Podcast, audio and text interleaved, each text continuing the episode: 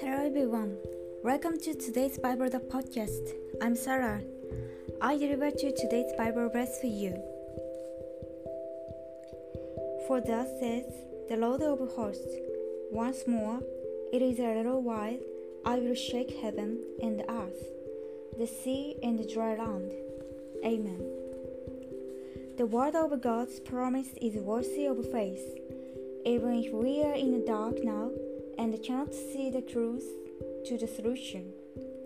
As long as we hold firmly the word of God of life, a light will shine like the dawn. Because God is the one who can move heaven and earth, the sea and the land. Thank you for listening. Hope you have a wonderful day. Thank you.